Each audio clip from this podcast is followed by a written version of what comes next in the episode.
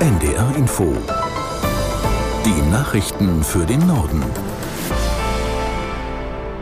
Um 11.30 Uhr mit Klaas Christoffersen.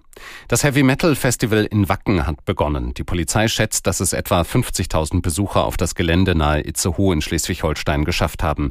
Erwartet wurden ursprünglich rund 85.000. Weil die Böden wegen des Dauerregens zum Großteil völlig aufgeweicht sind, hatte der Veranstalter heute früh mitgeteilt, dass keine weiteren Besucher mehr auf das Gelände gelassen werden, auch wenn sie eine Karte haben. Laura Albus in Wacken fasst die Reaktionen der Fans zusammen.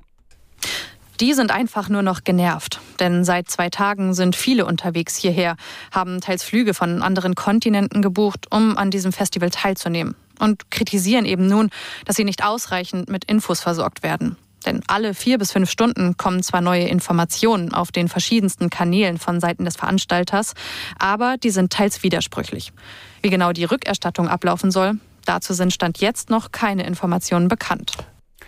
Der frühere US-Präsident Trump ist erneut angeklagt worden. Wie Sonderermittler Smith mitteilte, wird Trump unter anderem Verschwörung zum Betrug gegen die Vereinigten Staaten zur Last gelegt. Für mehrere Anklagepunkte drohen Haftstrafen von bis zu 20 Jahren. Aus Washington Ralf Borchardt. Dies ist die bisher schwerwiegendste Anklage gegen Donald Trump. Es geht um den Versuch, das Ergebnis der Präsidentschaftswahl 2020 zu kippen. Es geht um Trumps Rolle beim gewaltsamen Sturm auf das Kapitol am 6. Januar 2021. Den Sturm auf das Kapitol von damals nannte Smith einen beispiellosen Angriff auf den Sitz der amerikanischen Demokratie, ein Angriff angefacht durch Lügen, wie Smith gesagt hat, Lügen des Angeklagten, also Donald Trumps. In Niger haben die Putschisten die Grenzen zu den fünf Nachbarstaaten Algerien, Burkina Faso, Libyen, Mali und Tschad wieder geöffnet. Frankreich und Italien haben damit begonnen, ihre Bürgerinnen und Bürger aus dem westafrikanischen Land auszufliegen. Aus Rabat Jean-Marie Magro. Nach der Machtübernahme hatten die Militärs alle Land- und Luftgrenzen für geschlossen erklärt. Sie hatten außerdem demokratische Institutionen außer Kraft gesetzt und eine nächtliche Ausgangssperre verhängt. Frankreich fliegt seit gestern seine Staatsbürger, Deutsche und andere EU-Bürger aus dem Land aus.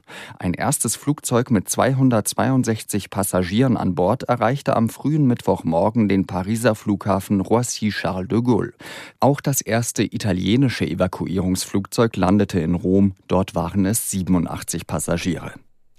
Die Zahl der Kindeswohlgefährdungen in Deutschland hat einen neuen Höchststand erreicht. Wie das Statistische Bundesamt mitteilte, haben die Jugendämter im Jahr 2022 rund 62.000 Vorfälle festgestellt. Das sind vier Prozent mehr als im Jahr zuvor. Etwa vier von fünf betroffenen Kindern waren jünger als 14 Jahre.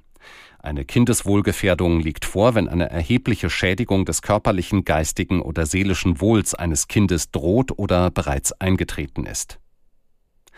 Auch die Bundeswehr leidet offenbar immer stärker unter einem Fachkräftemangel. Einem Pressebericht zufolge wird es für die Truppe immer schwerer, ausreichend neues Personal zu finden. Aus Berlin Georg Schwarte. So bewarben sich in den ersten fünf Monaten dieses Jahres sieben Prozent weniger Frauen und Männer als im Vergleichszeitraum des Vorjahres.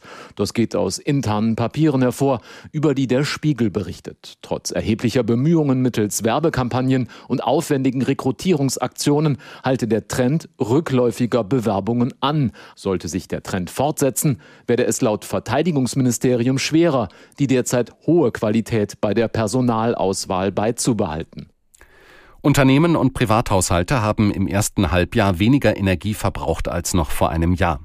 Grund dafür sind nach Angaben der Arbeitsgemeinschaft Energiebilanzen vor allem die gestiegenen Energiepreise und die schwächelnde Konjunktur. Aus Berlin Hans-Joachim Viehweger. Zwar ist die Entwicklung an den Märkten nicht mehr so dramatisch wie im vergangenen Sommer, doch viele energieintensive Betriebe haben auch im ersten Halbjahr die Produktion zurückgefahren, so Unternehmen aus der Chemie, der Metall, der Papier und der Glasindustrie. Aus dem Bericht der Arbeitsgemeinschaft Energiebilanzen geht auch hervor, woher die Energie stammt. Demnach ist der Verbrauch der erneuerbaren Energien leicht gestiegen, der Verbrauch von Gas und Kohle dagegen deutlich gesunken. Bei Gas auch dank Einsparungen bei den privaten Haushalten um 10 Prozent, bei Braunkohle sogar um 18 Prozent. Wegen eines Taifuns im Süden Japans ist bei Hunderttausenden Menschen heute früh der Strom ausgefallen. Rund ein Drittel der Haushalte in der Präfektur Okinawa seien betroffen, so der örtliche Energieversorger. Bei dem Unwetter kam Berichten zufolge gestern ein Mensch ums Leben, elf weitere wurden leicht verletzt. Zahlreiche Flüge nach Okinawa und zu anderen Inseln wurden gestrichen. Der Taifun war von Japans Wetterbehörde als sehr stark eingestuft worden.